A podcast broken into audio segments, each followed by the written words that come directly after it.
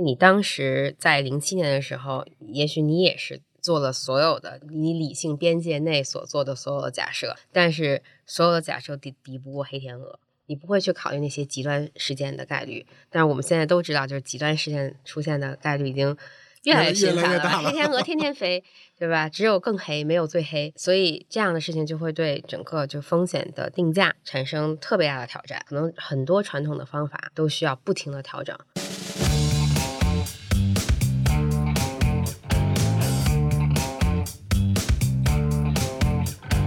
各位听友，大家好，欢迎收听雪球出品的《厚雪长播》，这是一档和投资相关又不止于投资的节目，我是主持人七。大家好，我是舒心。这一期节目我们请来了一位雪球的新晋用户啊，黄秋子，就是属于浏览从不发帖的潜水艇的那一类用户。他从小就是别人家的孩子，高中的时候在北京四中读书，大学在清华经管学院读金融，研究生呢又去了纽约大学读经济学专业。毕业后又直接在2008年的金融危机下进入了华尔街工作。首先，我们先来欢迎一下黄秋子。嗯，大家好，我是黄秋子。好，我们今天主要聊的其实有第一个话题啊，就是大家肯定还是对名校还是有各种各样的这种预期的嘛啊。你是清华经管毕业的，你现在还能不能回忆起来当时呃学校里的一些故事？是怎么决定要考清华的？然后以及为什么当时要考经管啊？甚至里面的金融专业，你现在还能给大家回忆一下吗？首先就是清华是我很早就定下来的一件事儿，但是经管呢，确实是比较随机的、比较偶然性的一个一个一个选择。清华呢，是因为呃，我应该是在高二那一年看了一部电视剧，叫我亲爱的祖国。如果我没有记错这个名字的话，然后当时是讲这个，就钱学森这这一批人，然后如何从清华，然后到了西南联大，然后又到了美国留学，最后回来报效祖国的事情。反正，在大二，在高二的那年的我来说，我是受到了特别大的感动。然后我记得我还在我们班，那时候我是我们班的班长，然后我还在班里面组织了一系列的这个宣传和这个这个观后感的分享活动。反正那件事情对我的影响很大，所以我当时在清华北大的这个二选一的这个这个犹豫当中，就把清华就是没有任何犹豫的列成了第一志愿。但是同样是受这部剧的影响，我其实当时内心最希望的还是能上清华的理工科，所以我的第二三四五志愿，我我想一下，应该报的都是自动化、计算机和什么高分子化学和材料这样专业。当然是第一第一志志愿，我确实写写的是这个经管学院，当时还不叫经呃这个就报专业的那个名字还不是经管学院，它叫工商管理类。嗯，反正我记得挺长一段时间，别人问我就是你报的第一志愿是哪个专业的时候，我都挺不愿意告诉别人这一点的。我也不知道，就是现在就大家听起来是不是有一种觉得你很矫情或者很作的那个感觉。就是为什么报经管学院不愿意去跟别人分享，但这是我当时特别真实的一个为啥工商管理类咋了？因为说实话，我不知道那是学什么的。就是以当时就是二零零三年参加高考的一个十八岁的北京小孩来说，他对金融也好、经济也好的理解是非常抽象的。他可能不像就是计算机或者高分子材料或者是自动化，你可能身边有从事这方面工作的人，不管是工程师还是。还是科研人员，就是会受的，你会知道他们是在做什么，会做出怎样的贡献，就是你与未来这个世界打交道的方式会是什么样子。但是经管在我这儿就是一个特别抽象的概念。那你进入经管之后呢？是立刻就决定了要去学金融了吗？哦，不是的，当时我们还是大一、大二是基础教育，就大量的课是数学、微积分，微积分就光修了三吧，一二三，然后现代，然后。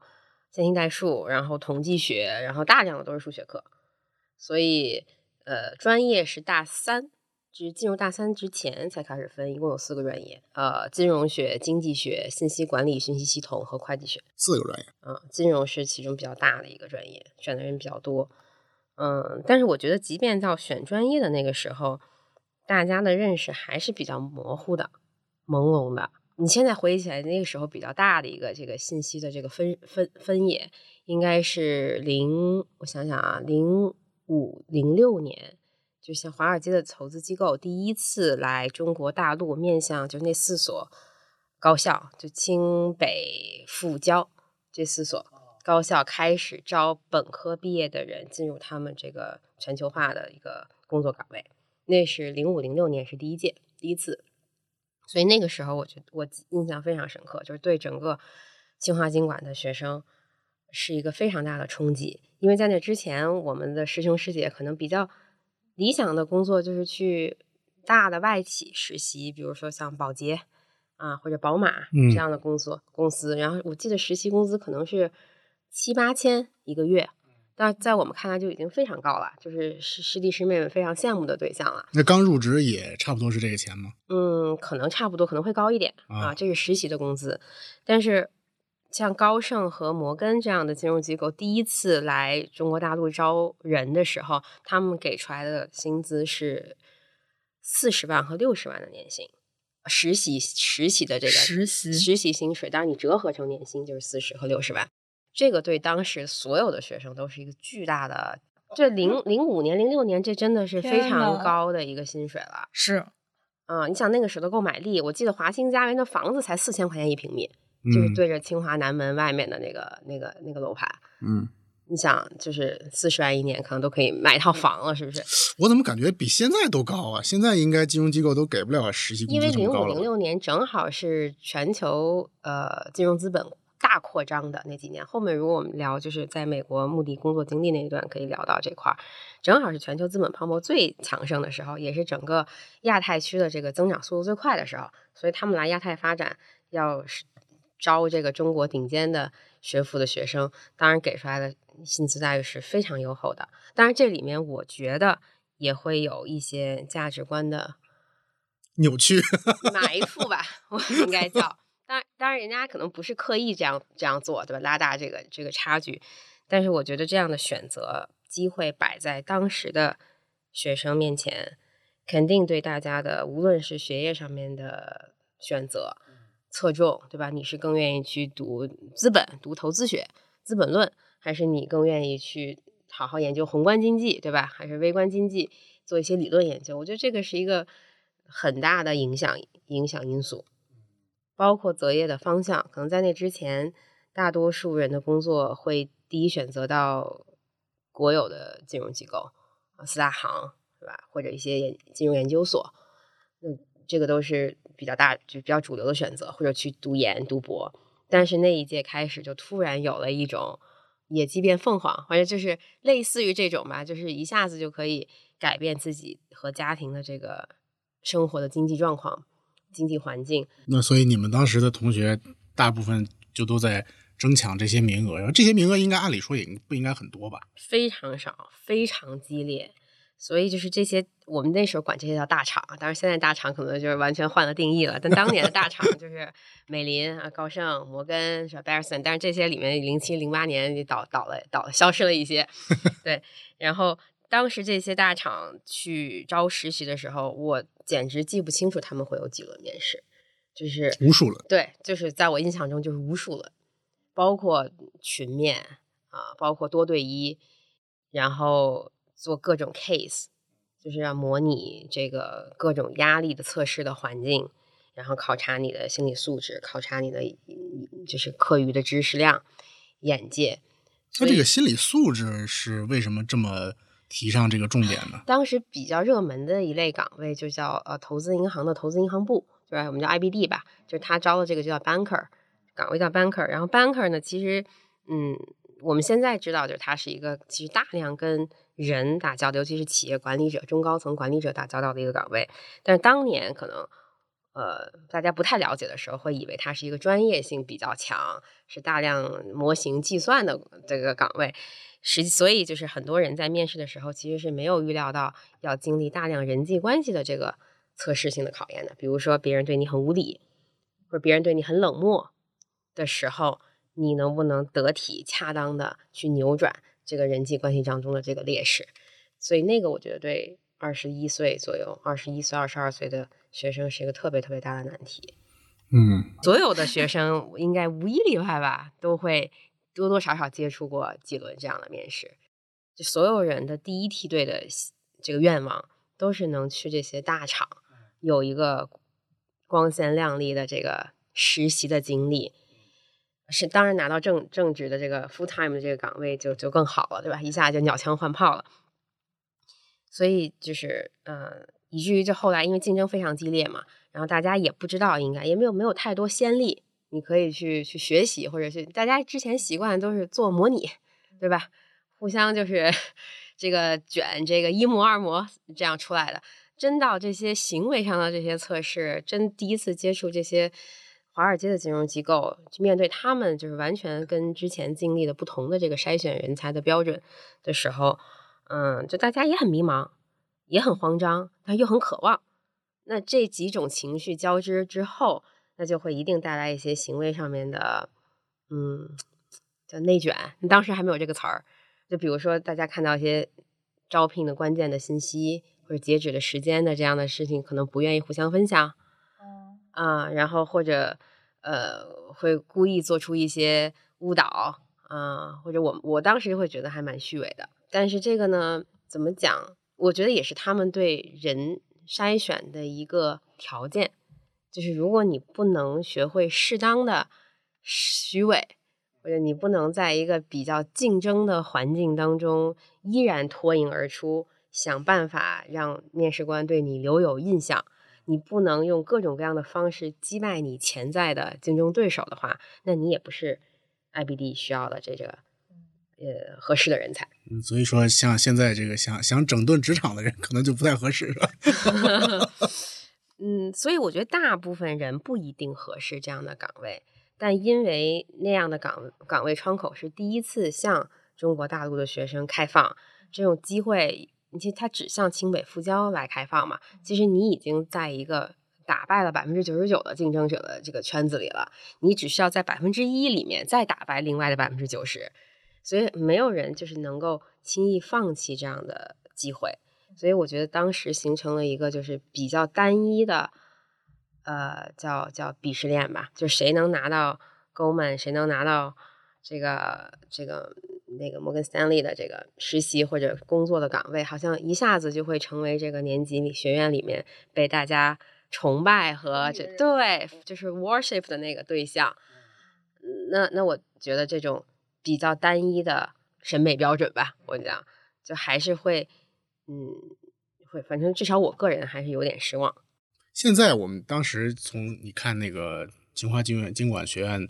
呃，你的那一批同学们也好啊，或者学弟学妹，呃，去到这样的一些国际化的金融机构里面，那那现在二十年过去了，现在现在依然在里面的，呃，比例还有多大呢？或者他们非常低，非常低啊，非常低，他们都去干嘛去了？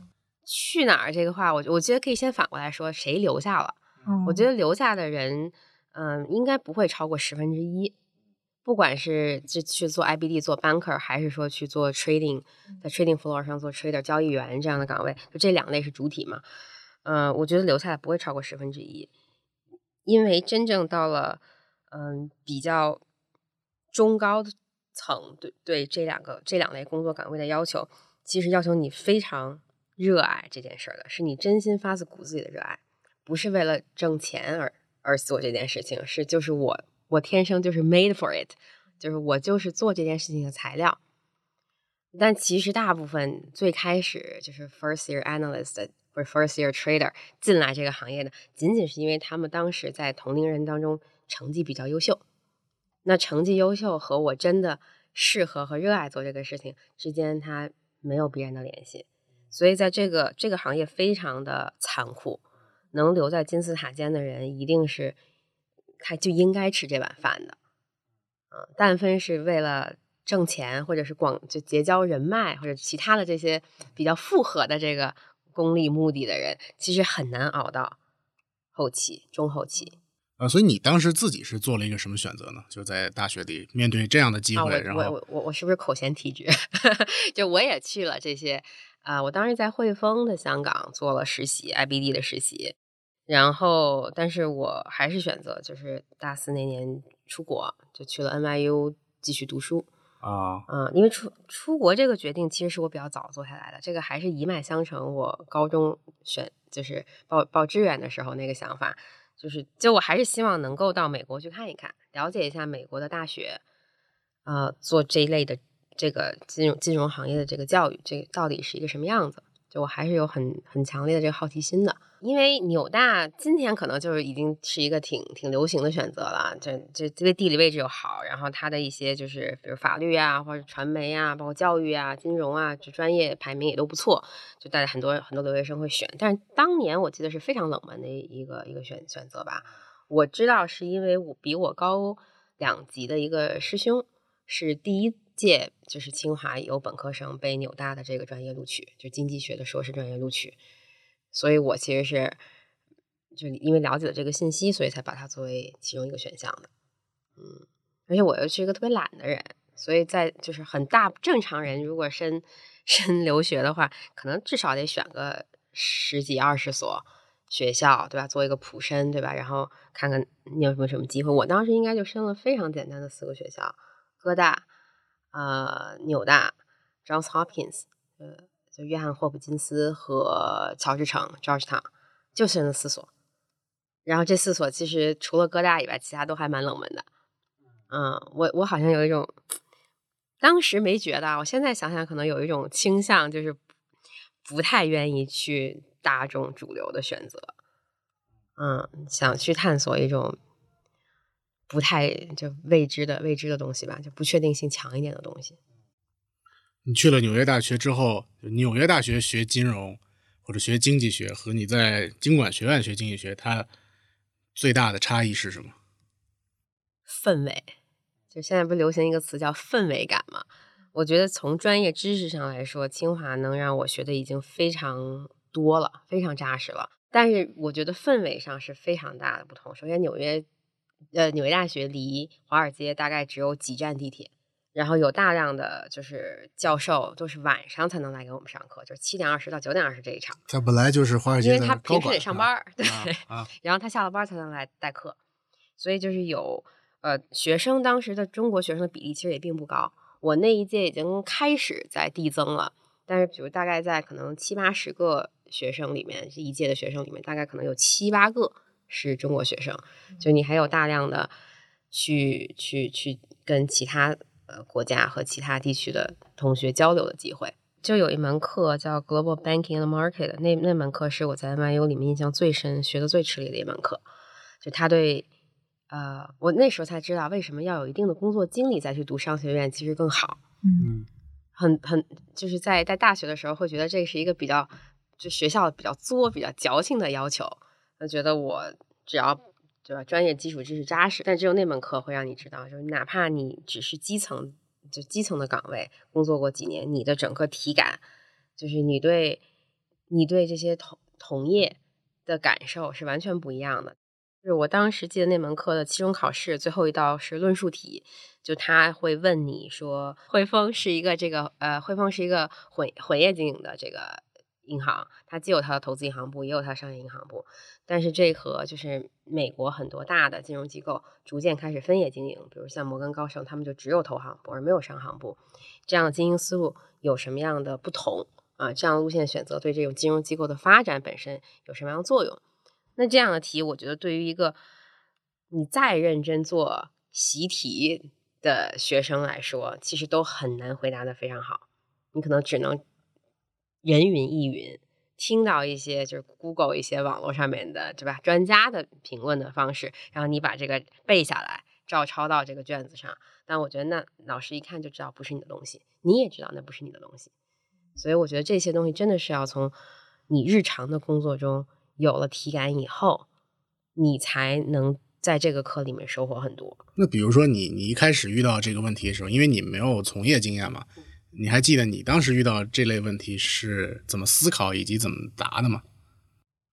我就是去网上背了好多案例，然后把网上的答案背下来，就是没有太多自己的见解，或者说那个时候我还不知道我到底关不关心，就 care 不 care 这个问题，就人对你其实并不真正上心的东西你的内容，你是无所谓。有正确或者错误的观点的，你甚至都没有形成观点，所以就别人今天有人跟你说，哎，混业经营好，你觉得嗯，有有点道理，对吧？明天有人跟你说还是分业经营，对吧？更更就是这个这个这个监管上更更合理，哎，你觉得也不错。所以其实你这这两种意见到底对和错，你自己是不可能评判的，因为你自己都没有形成你的观点。所以我是觉得呢，就是在国外很明显的一个体会是，老师教授是希望学生形成自己独立判断的，但是在国内的大学本科教育，至少我觉得在在清华经管吧，可能还有很多是这个知识性的学，就是教学内容，就他没有办法去嗯给你特别多的空间，呃。让你形成你的独立观点，并且以独立观点作为评判你这门学科学的好与坏的这个标准。所以你觉得纽约大学给你带来的就是整个学习氛围的特别大的差异和国内？对，它会有一种紧迫感，一种很强的节奏感，就是让你时刻要与业界保持消息、保持信息的连通。嗯，你知道今天华尔街发生了什么？哎，今年的指数有什么变化，对吧？今天又出了什么样的大公司的新闻？这个新闻可能就会在晚上的课程上做讨论。正好老师还来了，从华尔街直接下班来了。对，大家就会激烈的讨论这些问题。正好那又是一个，就是我是零七年秋天去读的嘛，正好零八年开始就爆发那个次贷危机哦，所以就有很多可以就 breaking news，然后晚上可以讨论的 内容。我觉得这个对一个学生来说压力其实蛮大的。是啊，就不论你阅读还是消化这些信息，你的同学呢？你身边同学，比如你跟中国人交流的更多，还是跟其他的？哦，肯定是跟中国人交流更多呀，因为那个时候这个语言真的是个很大的问题。我记得我刚去的时候，我真的就是每天中午都在吃那个学校旁边那个 Subway，就那个赛百味的 Lunch Special。因为你不用跟他说你要点什么，你也不用选那个面包，对吧？你也不用描述你要哪种酱 喝喝哪种 cheese，你说我叫 today's lunch special 就可以了，对吧？然后钱你都可以提前准备好，就是是一个就是让社恐或者说这个语言上面有一点对吧这种是社交恐惧的人特别友好的一种点菜方式。你那个上学的时候，你刚才说正好赶上零八年金融危机嘛，你正好又是学金融专业的那。好找工作就是重创啊！就是那年就很惨啊，非常惨，非常难找工作，非常惨。我记得我是零，嗯，我想想啊，零七年入学，就是零八年的秋天开始找工作，正式工作。对，那不正正好就是金融危机的时候吗？对，就是每天早上我做的第一件事就是打开那个彭博，嗯，然后看这个今天哪个公司又挂了，倒闭了。对，就倒闭了。然后我就默默的从我那个待发送 CV 的邮件列表里把那家公司删掉。你当时投过美林啊、雷曼之类的吗？那这必须得准备投啊！我当时是按照一个叫那个叫 Walt Guide 吧，那个那个书当时挺有名，就是绿宝书，就他会把各个细分的金融领域的前二十的机构给你介绍一遍。我们都是捋着那个几百封、几百封的求职信去投的，所以就是每天都有。对，一些邮件你就默默撤回，而且很多其他还没有还没有这个这个倒闭的公司，它也会出现，就叫这个就冻住，就是它的这个招聘的岗位会冻住啊，或今年不招啊等等，反正就压力非常非常的大。所以是到了什么时候，你这个压力得到了释放，或者说，哎，终于有一家给反馈了？我觉得你不到绝处是缝不了生的，就这个过程，我觉得就是漫长到。我现在就还能想起很多当时的细节，我记得就是零八年万圣节那一天，应该是十月份的，呃，十月三十一号。当时我是进了那个麦肯锡的全球的一个岗位的最后 final round 最后一面，之前有多少面我已经不记得了。然后就是被虐的，就是给人体无完肤。然后那天正好万圣节，然后我在里面大概做了可能八个小时的 case。然后出来的时候，可能大概两个小两三个小时就会出这个结果。然后最后告诉我，就是，呃，给了我一个反正 whatever 的理由，对吧？就觉得嗯，还是很遗憾，对吧？不行。然后我在当时我就穿过，正好穿过就是六大道那个万圣节游行的那个人群。我当时觉得这个世界这么大，这么精彩，跟我没有半毛钱关系。画面感有，非常的落寞，非常的这个凄冷。这么热闹的情景跟我没有关系的那种感觉，就是纽漂嘛，就现在大家嗯都说什么京漂、沪漂，我觉得那那你在国外漂着，就肯定那种归属感是比更弱的更更弱的。嗯，嗯，我经常觉得你一个人可能在你的小公寓里面出点啥事儿，对吧？都不知道，七八天呐，天没人知道是很正常的。那大概是什么时候你就收到了 offer？大概到零九年的一月吧，就是我已经马上就要毕业了。毕业之后，当时还有一年的缓冲期，就他会给你一年的这个实习签证，你这一年你们都可以再找工作。那我就算比较幸运，就是我记得当时拿到其实还是一个呃 trainee 的，就是叫什么叫类似于实习或者，但它不完嗯全有机会保证转正你对对转正的这么一个岗位吧，是在一个嗯美国比较大的一个保险公司。保险公司，保险公嗯司，然后做一个 underwriter，就像我们叫承保师吧的一个岗位，这个岗位主要是做什么的呀？它有点像投行里的 banker，就是他要跟大量的需要有投保需求的企业联系，比如说沃尔玛呀，或者比如说这个波音啊这样公司，他肯定会对他的财产或者财险或者责任险进行投保嘛。然后你作为一个 underwriter，你就需要去承揽这些生意。啊，所以是需要跟大量的外界打交道的一个工作，而中国人在保险公司的主要角色其实是精算，就就是不用跟外界打交道 不用跟外 界打交道，就是计算，就是把承保师给你的数据，你进行计算就可以。那时候口语怎么样了？就肯定是比去的时候要好，但你说能不能跟这些 native speaker 对吧，在一起竞争这个承揽生意的活儿？那我觉得压力是非常大的，以至于我当时的老板还热心的给我报了一个英语口语培训班儿，当时特别贵他。至少是看到这个你的能力是大于因为我数学好呀啊，我可以包揽着我们全组的计算工作，所以作为回报，他他就给我报了一个非常贵的一个口语班儿，就是我记得是呃一对一，就在公司对面，然后呃八百美金一小时，哇塞，那真的非常贵啊！非常贵。然后我特别可惜，就是那个人就是他他锻炼我口语的方式就是我想聊什么他跟我聊什么，嗯，就很少聊工作，聊了我很多当时的感情问题。就是他自己想听。我记得当时比较就是转折性的一个事情是，我当时太想这个留下来变成全职了，然后我又不知道应该如何争取，除了我日常就是努力工作表现以外，嗯，我当时就给我们公司的 CEO 直接写了一封邮件，邮件具体内容我已经忘了，但大意就是我非常热爱这个工作 啊，然后我非常渴望能有一个一对一跟您 interview 的机会。然后让您考察我可以 full time 留在这里，正常是需要跟 CEO 面试的吗？不需要的。好，所以我当时就不知道哪来的勇气，就觉得就是豁出去，对吧？反正大不了就是不理我嘛。结果没想到他的秘书还真帮我约了一个十分钟，嗯，然后哇，十分钟，十分钟能聊啥？这是一个也是考验你的 这是考验我的时候对吧提炼总结能力的时候。所以我后来我觉得 可能我当时那种就是傻劲儿，还给他留下了一点儿印象你。还记得你们聊了啥吗？完全不记得，我就是可能脑子已经就是木了，茫然的进去的。我能把自我介绍说利落就不错了。哦，它是一个 face to face Face to face 就是在他的 CEO 办公室，啊，他的 CEO 办公室也在纽约，也在纽约，也在我们那个楼的顶层。我就就是进去很很真实的说了我自己的诉求和我对这里的珍惜。那你记得他的反应是什么吗？他说他会 think about it，啊，当然我 很快就收到了转正的通知。那估计还是起了作用的，是吧？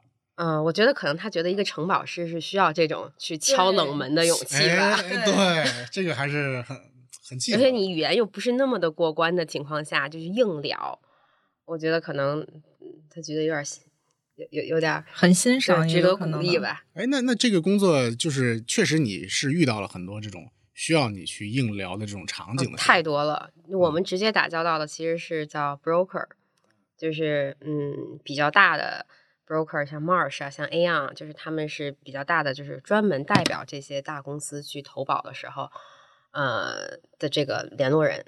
然后我们主要是去跟他们打交道，你去拿所有公司的一手资料，你会觉得文化上有挺大的不同吗？特别大的不同。因为从事这个行业的人几乎是就是嗯。都是几十年经验的人，他不是一个吃青春饭的，因为他很大程度上是需要靠经验和人脉。就所有这类的行业，他都会对这个年资比较久的人就是有一个倾斜，所以我平时打交道的人几乎都比我大二十岁，平均而言，而且几乎都是就是美国本土的人，所以就还蛮就，但可能就是从另一个角度说，别人很容易记住你啊，因为只有一个 只有一个 Chinese face 会经常出现在这样的活动上。就是我觉得那个时候还是能体体体会到，呃，就美国同事对我的包容的。我印象特别深的一个小事儿就是，嗯，当时我们组有一个马上就要退休的美国的黑人同事，就是，嗯，他每天就是他知道，就是他觉得可能我一个这个这个这个留学生就刚工作，应该也没有。太多的这个经济能力，然后他又觉得我特别爱喝咖啡，所以他每天早上都会去我们公司楼下买一杯星巴克，然后他会把小票带上来，那个小票上面就会在底下写，就如果你当天三点以后再去喝一杯冰咖啡的话，或者是那个叫星星就星冰乐的话，可以拿这张小票就减免三美元。就他每天都会把这张小票搁在我桌上，我不知道他是不是为了我拿这张小票才去喝那杯咖啡。但是就是有时候我是请了病假，我都会在第二天再来的时候看到我桌上那张小票。男的女的？又 快六十岁的老人，嗯，就他教了我很多，就是 know how，所以我我当时还是能感觉到很多善意的。那你自己是在这个公司工作了多久之后，你你自己的个人的承担出现了？两三个月。两三个月。当时我记得特别清楚，第一单是 Mastercard，就是万事达卡。投保的那个巨灾风险，嗯，然后当年特别雀跃，我就是当时我们公司在六大道四十二街嘛，然后我当时就是签了这个单之后，走在这个六大道的街上，穿着那个就是高跟鞋，当年还特别喜欢穿高跟鞋，哒哒哒哒哒哒哒哒，哇，走的跟那个小鹿一样欢快，啊，就觉得简直这世界都是我的，就是给我一个支点，我能杠杆整个世界，就是有特别大的成就感，那个成就感是我工作上的。第一个特别大的成就感吧，它会让我更加自信，可以在这个地方很好的生存下去，有自己的价值。就是并没有因为自己很多先天的劣势，然后就到了没有办法争取的地步。嗯，我觉得在年轻的时候有这种被肯定的经历，对一个人来说是特别重要的，就是它能治愈你后面的很多挫折，面对挫折的那种迷茫。你都会想起来那一刻。你这份工作做了多久啊？一年十个月，然后我就去了，呃，就是 NYU 的学姐，就当时就推荐我去了她所在的公司，就是纽那个纽约的穆迪评级机构。那就是二零一零年了。二零二零一零年，对。然后又做了三四年的时间吧。在穆迪主要做些什么？我当时被分到了次贷组。就特别 恶心的一个，那那不就是收尾工作？次贷给次贷做评级是吧？给次贷做评级维护，因为那个时候已经不发，不许发次贷，已经发不出来了。嗯，但是零四、零五、零六、零七年，包括都发了大量的就是次级房屋抵押证券。啊，我我我忘了那个规模，但是大概全美得有三千多个这样的 deal 吧。每个 deal 里面大概都包了可能上千栋房子的这个还款。作为这个支撑，作为证券的这个还款资金支撑，所以，嗯，当时就是不停的要对这三千多个三三千多个证券产品吧，然后进行风险重估。你当时的感受是什么？我当时的感受是，风险是必须要敬畏的一个东西，因为在零七年上半年的时候，我还能看到就是很多，像我是零一零年开始扫这些，就是呃。监监控这些评级的，那在零七年就三年前它才发行，三年前发行的时候，那都是毫无毫无质疑的三 A 三 A 级债券。当时那些三 A 就是发行的报告，你都可以在内部读到嘛，那都是哇，那就是激动之情的溢于言表了，就是对对这些证券的这个这个还还款对还本付息的能力，那是非常这个信自信度是非常高的，就是置信区间是非常高的。但是就仅短短过了三年，你像大部分的还款应该是十五到或者是三十年的房贷嘛，才过了三年，这些房子的这个贬值程度大概会平均而言可能有只剩原来的四折五折。那你就你的工作就是给他们重新做评级，重新其实就是降级，把把它从三 A 从高给它拉下级别来。对降到比较低的级别，然后你得发报告。那这些事情其实还是嗯对金融市场有一定影响的。这个影响是怎么个影响法嗯因？为这些证券大部分是机构投资人在持有嘛，那这些基金肯定是有规定的，就他们要向他们的这个投资人交代，我大概百分之七十或者八十的资金必须，比如说投资于不低于两 A 评级以下的债券。那当我把它从两 A 突然一下降到一 A，甚至可能是垃圾级债券的时候，那就会接无数的电话来问为什么？因为我他们就要调仓，就要调头寸，这个就就会市场就会出现踩踏嘛。就是这些投资公司就天天来上门了，对，所以就是当时评级机构也是承压蛮大的，沟通压力很大，是吧？对，沟通压力很大。就之前夸的也是你，对吧？如今踩的也是你，三年之内，那它的风险防范体系究竟在哪里呢？就所以说要对金融为什么就是要对风险为什么要敬畏，就是因为你当时在零七年的时候，也许你也是就是做了所有的你尽你理性边界内所做的所有的假设，但是所有的假设抵抵不过黑天鹅，就是这是没有办法提前 factor in 到你的公式或者模型里面去的。你的模型，你的模型里面的参数设定一定是有个范围的。你这个范围不可能是从，比如说我们范围最小是零，最大是一百，你不可能是从零到一百的，你可能就是五十到七十，因为这是一个理性范围，你不会去考虑那些极端事件的概率。但是我们现在都知道，就是极端事件出现的概率已经越来越频繁了黑天鹅天天飞，对吧？只有更黑，没有最黑。所以这样的事情就会对整个就风险的定价产生特别大的挑战，可能很多传统的方法都需要不停的调整。之前可能就是比如说对这一类资产的评级方法，可能用了三年五年才更新一次就足够了。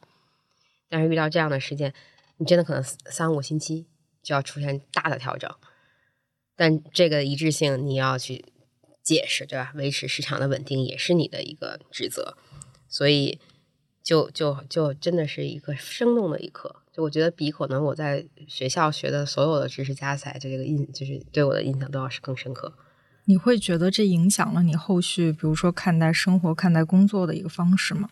总体而言，我我其实是一个这个比较的 risk averse 吧，风险厌恶的人，是因为我在最意气风发的年龄见到了很大的风险在我眼前爆发，而我当时的大部分在国内工作的同学，其实完全没有感受到这一点，因为我们当时零八年之后，中国就恢复的比较呃恢复比较快嘛，嗯。嗯，就就进行了一一系列的宏观调控的政策，所以其实我们零九年到一二年反而是一个高速增长的嗯阶段，所以当时我觉得我的很多在国内券商工作的朋友，嗯，他们是嗯跟我是完全体会不一样的，他们在最意气风发的时候是蒸蒸日上的，每天都看到哎资产价格不断创下新高，对吧？发行非常的容易啊，认购的这个热情非常高。但是我正好经历的是相反的事情。之后是从穆迪出来了，大概呃什么时候开始决定要去自己做一些事情了？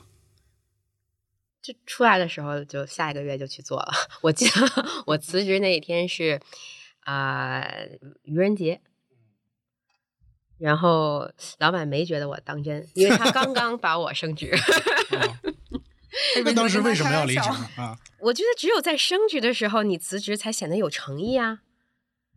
如果如果你是因为不能升职而离职，那你就认输嘛，离场嘛。说的也颇有道理。啊对我这个外地学说比较多，而而且我觉得这样大的公司，它是个百年的，我我管它叫就是美国的国企吧，因为它就就是评级机构是高度垄断的，就这么三家，对吧？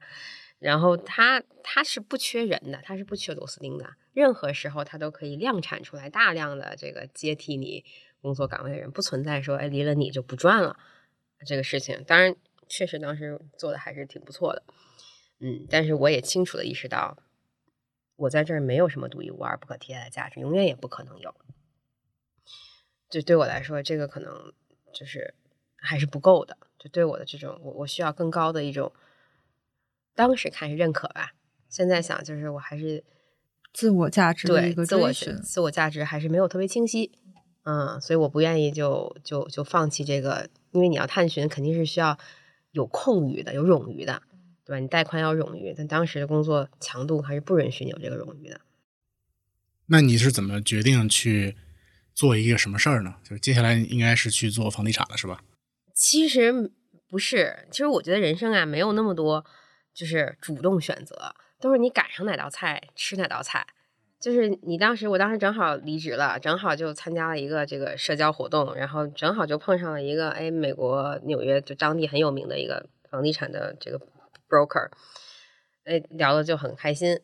然后他想发展中国业务，问我有没有兴趣。我正好从公司出来了，还没想好下一站去哪儿。哦，所以我觉得这个并不是你先决定了，然后再离职。就是人生到底是都安排好了好呢，还是随遇而安好？嗯，我可能是比较偏向后者的，就是没有特别强的计划性。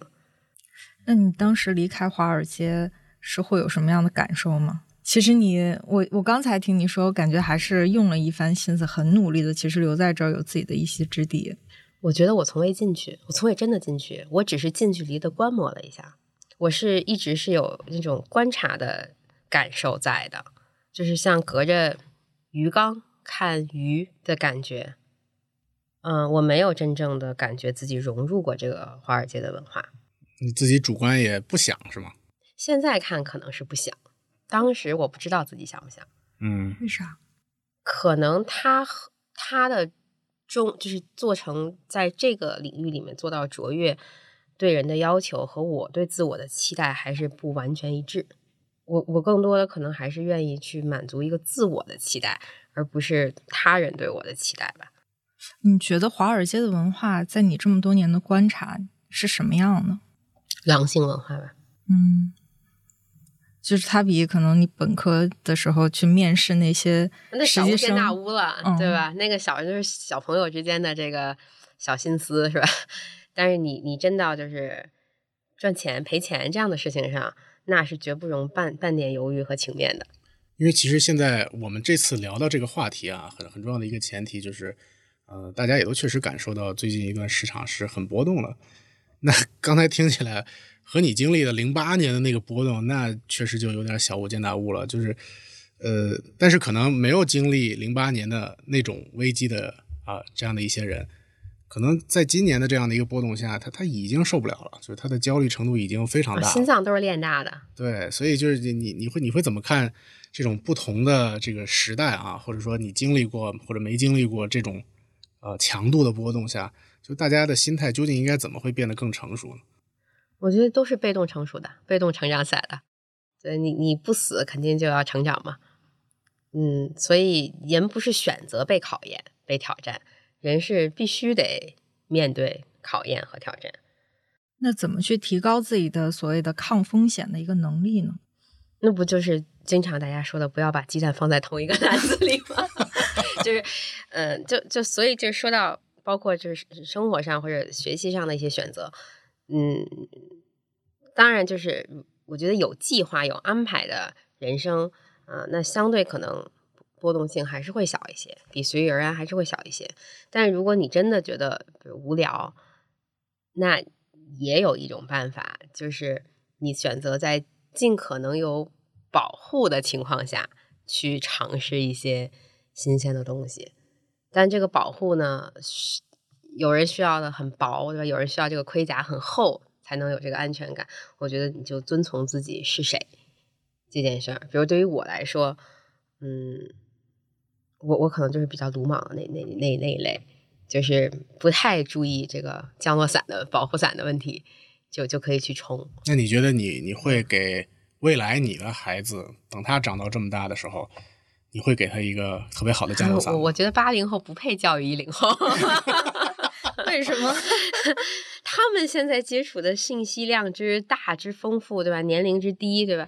那完全不是我们可以接受。那天我儿子还跟我讲，他今年九岁嘛，然后他跟我讲说，他说妈妈，你知道吗？咱们之间三十岁的三十年的这个差异，可能很快就在半年之内就会抹平了。他说，因为有了这个这个这个 GPT 了。嗯嗯，我很多知识可以瞬间学会。你相信这件事吗？我不愿意相信。就比如说你在金融危机当中承受的各种各样的心理压力，我觉得这个也不是 ChatGPT 能教会你的啊。那当然，就是你的、你的、你的感受，我觉得是这个过程是是人生经历中最有意思的部分，而不是那结果。对，就比如说我们学习知识的这个过程本身很有趣，对吧？你克服了自己内心的很多成见啊，或者刻板认识。但是你说我这东西会了，我考试能考一百分儿，这个事儿本身没多大意思嘛，对吧？那 GPT 现在已经可以考的 比一般人要好了啊，所以我我觉得还是过程吧，过程是不可被替代的，但是结果确实有可能会。所以你会有那种就是优秀精英人士的这种压力嘛？因为我身边也有这种朋友，夫妻俩一个北大一清华，或者两个都是清华，那是不是就担心自己的孩子那铁定不如自己？或者这种概率会变得很大，这这是必然吧？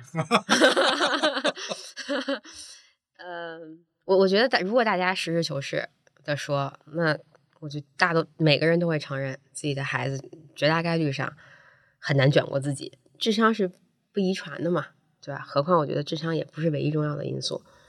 你会现在这个主动的去引导或者教自己的孩子一些什么知识吗？我肯定会把我的观点告诉他，啊，但是至于怎么想，我觉得这完全超出人为的控制能力。比如说有和这个金融啊、投资相关的内容吗？呃，比如说关于钱吧，我觉得现在八九岁的小孩可能都面临的就是零零花钱怎么用这个问题。嗯，我觉得与其跟他说，哎，什么东西你能买，什么东西是浪费，就不如告诉他钱是什么。你怎么告诉他钱是什么呢？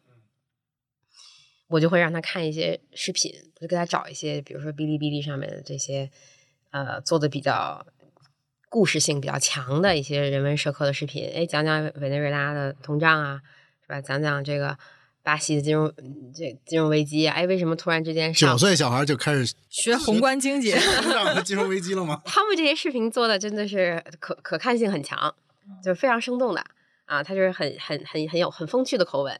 再给你讲说为什么上午能买的面包是十片，下午只能买一片半片你是相当于给八九岁的小孩搞的是风险的教育，呃，让他知道货币只是一种一般等价物嘛，嗯，对吧？就是对他呢，你要有一套金钱观，这就是他他他是他是有用的。因为他看完了这些之后，他是万能的。他有没有给你那个展示过？他确实理解了里面的某一些东西。他会变得非常抠。只要进了他账户的钱都不花，他想的马上就可能要贬值了。那那你贬值是不是就应该花对吧？那你有教他通胀这样的一些道理？对，我会给他设一些就是通货膨胀的这个参数，比如说我我这个月给你的零花钱，下个月就会乘零点九了，所以你还是要复杂吗？在有限的时间内把它分配到你觉得最有用的地方去。那这这是就是培养他一种提前消费的能力是吧？培养他选择的能力吧，因为我觉得我。当时我这一代就八零后吧，尤其八零初这一代八五前，就是大家面临最大的一个困惑，就不管你学习成绩有多好啊，都是不会做取舍。我觉得这个对你你过上满意的生活还是至关重要的。但是在我们那个时候是没有人专门去做这样的引导的。嗯，那我你觉得孩子应该孩子从现在对就可以开始让他试着做决定，并且为自己的决定。你得承担小小的责任，对吧？比如说呢，那他做怎么做我花这个钱做旋转木马，我可能就没有钱去做那个摩托车了，或者买那本书了，对吧？那在这个时间，他就做了排序了，他可能非常纠结，但是这个我觉得纠结是对他有有有有用的一个训练。嗯，那除了给这个孩子设置一定的通货膨胀率啊，这个已经很奇葩了。那你有没有设置一些能让让他赚更多的钱，对吧？你不能只是设置通胀线，对吧？对他一直都希望有一个稳定的工作可以赚钱。我曾经就是他比较小的时候，比如说我带他出去餐厅，就就比如那个餐厅需要，比如说磨芝麻啊，或者这种这种这种这种小的事情，我就会锻炼他这个，为了锻炼他动手能力，我说你磨一个芝麻。对吧？我可以给你五块钱的这个报酬，对吧？假设，然后他就特别喜欢经常去那家餐厅，就每次他都想选那家餐厅吃，因为他有一个得得到一个工作的机会。后来他就跟我要求说，我能不能有一个稳定的工作，稳定的现金稳定的赚钱的 机会？我说，那你知道真实的世界就是没有稳定的工作的吗？太残酷了，在家里呗，比如打扫卫生。对，当然你可以这么做，对对，但是但是我会就尽可能的把我眼中能看到的，就是接近真实的世界，就镜面镜像给他。你不觉得这是残酷的？因为更多的人可能是愿意在这个学龄前或者非常小的时候，给孩子营造一个相对更完美的一个世界。然后出来之后，发现圣诞老人其实是不存在的，不觉得更残酷吗？你更倾向于更早的告诉他，圣诞老人是不存在的。你你可以有控制的告诉他嘛，对吧？你可以看到、观察他他的接受能力，嗯，没有因此而一夜辗转反侧睡不着觉，那就是可以接受。啊，所以也不会担心孩子提前变成了一个小大人儿。我的朋友都说我是一个老灵魂，所以我也不知道我的孩子会不会也因此而变成一个老灵魂。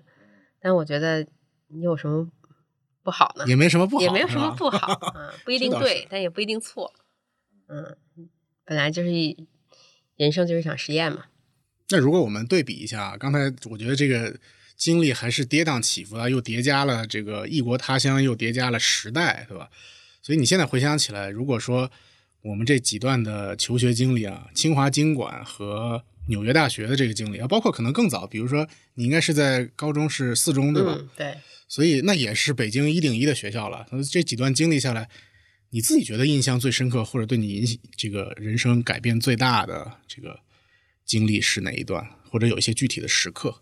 我觉得是，首先这过程肯定是一层一层把自己放低的过程啊。就是在在四四四中的时候，我我就不谦虚的说呢，我经常还是能考班级第一、年级第一的。但是到了清华呢，嗯、反正拿奖学金就有点勉强啊，偶尔但勉强，因为真的卷不过那些更更努力的同学，比你又努力又聪明，对吧？然后到了到了纽大呢，你就会发现，哎，这个世界还不仅仅有学分机这一个维度，还有很多维度是你之前完全没有积累和经验的。嗯，再到职场那就更是了，对吧？面对各种不确定性和风险，嗯，别说你，就是别说我自己，就是可能比我更厉害十倍的人，也是无法安全行驶在这个汪洋大海里的。所以我觉得是一个把自己一步一步走走下来，从台阶上走下来的过程。但我觉得这个过这个事情反过来说呢，就给了我一个最大的收收收益吧，就是笃定感。就是我在面对要学习新东西的情况这个时候，就是没有任何恐惧的。你最近在学什么新东西吗？呃，学 AI，、哦 学习与 AI 交流。嗯，我可能从来没有停止过或者中断过的一件事情就是学习。工作可以停止，可以按暂停键，嗯，但我觉得甚至赚钱这件事情，当你有了一定的积蓄以后，你也不是不可以先按暂停键。但我觉得学习这件事情是没有办法暂停的，所以它是一种，嗯，你与这个世界沟通和交互的方式。除非你你放弃这个世界，你不生活在这个世界里了，对吧？你才能放弃这件事情。我觉得学习是让人特别有对不确定性有安全感的东西。所以我我其实有一个感受，就是嗯，和我当时第一次进投行实习的时候的感受就可以联系起来。就，呃，当年我在汇丰做这个 summer analyst 嘛，然后特别的特别的工作工作压力特别大，就基本上我觉得是我是一个二十出头的年轻女性生理所能承受的极限吧。啊，事实上可能已经超出我的极限了，就当时就很容易生病。嗯、我当时的感受就是，我无论再忙，就无论有多少琐碎的这个活儿给到我，我都得保持有更多的时间来想跟工作无关的事情，嗯，就不直接有关系的事情吧，或者说，就我觉得那个才是我能够继续明天的工作的一个一个一个一个一个土壤，一个营养的来源，一个充电的过程。所以我其实是特别想，就是呃，就是跟就是如果在职场上或者在学业上面有迷茫感、有焦虑感的这个朋友去分享这个这个体会，就是嗯、你可以中断你所做的事情，但是你不要中断你那个学习的状态。就是一定会得让自己有时间去做一些没有那么有用的事情。你再去做有用的事情的时候，才会事半功倍。这个听上去特别的悖论，嗯，但是确实是我切身的体会和感受。你觉得那个，如果是说雪球上肯定是有大量的这种特别爱好投资的人啊，而且实际上他们的也是我们自己也认为是一群学习能力很强的人，或者说学习意愿也很强的人。呃，但是呢，其实也并不是每一个雪球的用户他一定都是金融专业出身的。呃，你会觉得我如果要做一个好的呃投资家，或者说我是一个好的金融从业者，那是不是我的一个科班经历有一套比较成熟和标准化的体系的训练，还是一个对我的一个未来在做这件事情一个比较有用的一个阶段嘛？是首先，投资是一个很广广义的 动词，是吧？就它的嗯，投资对象。嗯，可以是个人，对吧？也可以是孩子，也可以是房产，对吧？也可以是各种金融品。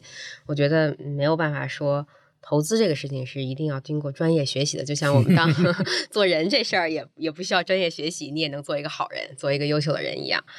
嗯，但是我觉得，如果我们狭义到就是理解说取得更高收益的这个，在在在金融市场选择合适的。产品去取得以最高收益为目标，那我觉得确实我们得跟上时代的变化。就比如说，当年我们是可以呃根据看一些基本面，对吧？看一些财务数字去做分析，就很多是定量、定呃定性的这个分析的。但是今天我们基本上已经进入到一个就是金融市场的信息，呃，它的有效率非常高。然后我们的整个计算的能力也非常强的一个时代了，所以可能很多量化的这个分析就会成为当下这个时代比较呃容易取得超额收益的投资主题。那就具体做量化投资来说，那肯定是需要一些专业的知识和积累的。所以我觉得这个事情要看自己的禀赋，呃，自己的兴趣爱好到底适合做哪一个类型的投资。嗯，专业不是一个充分必要条件，但是，嗯，我觉得你热爱投资是一个充分必要条件。还是得热爱它。因为现在，比如说，你还会跟清华经管的新生有交流吗？他们现在，比如说，最好的一些就业的方向，还会是像以前一样的外资投行，还是说现在本土的一些金融机构，还是其他的一些就业方向是最好的？我是记得当年我们的院长说过这样一句话。其实是质疑当年的经管的学生的毕业的这个去向和这个人生规划的。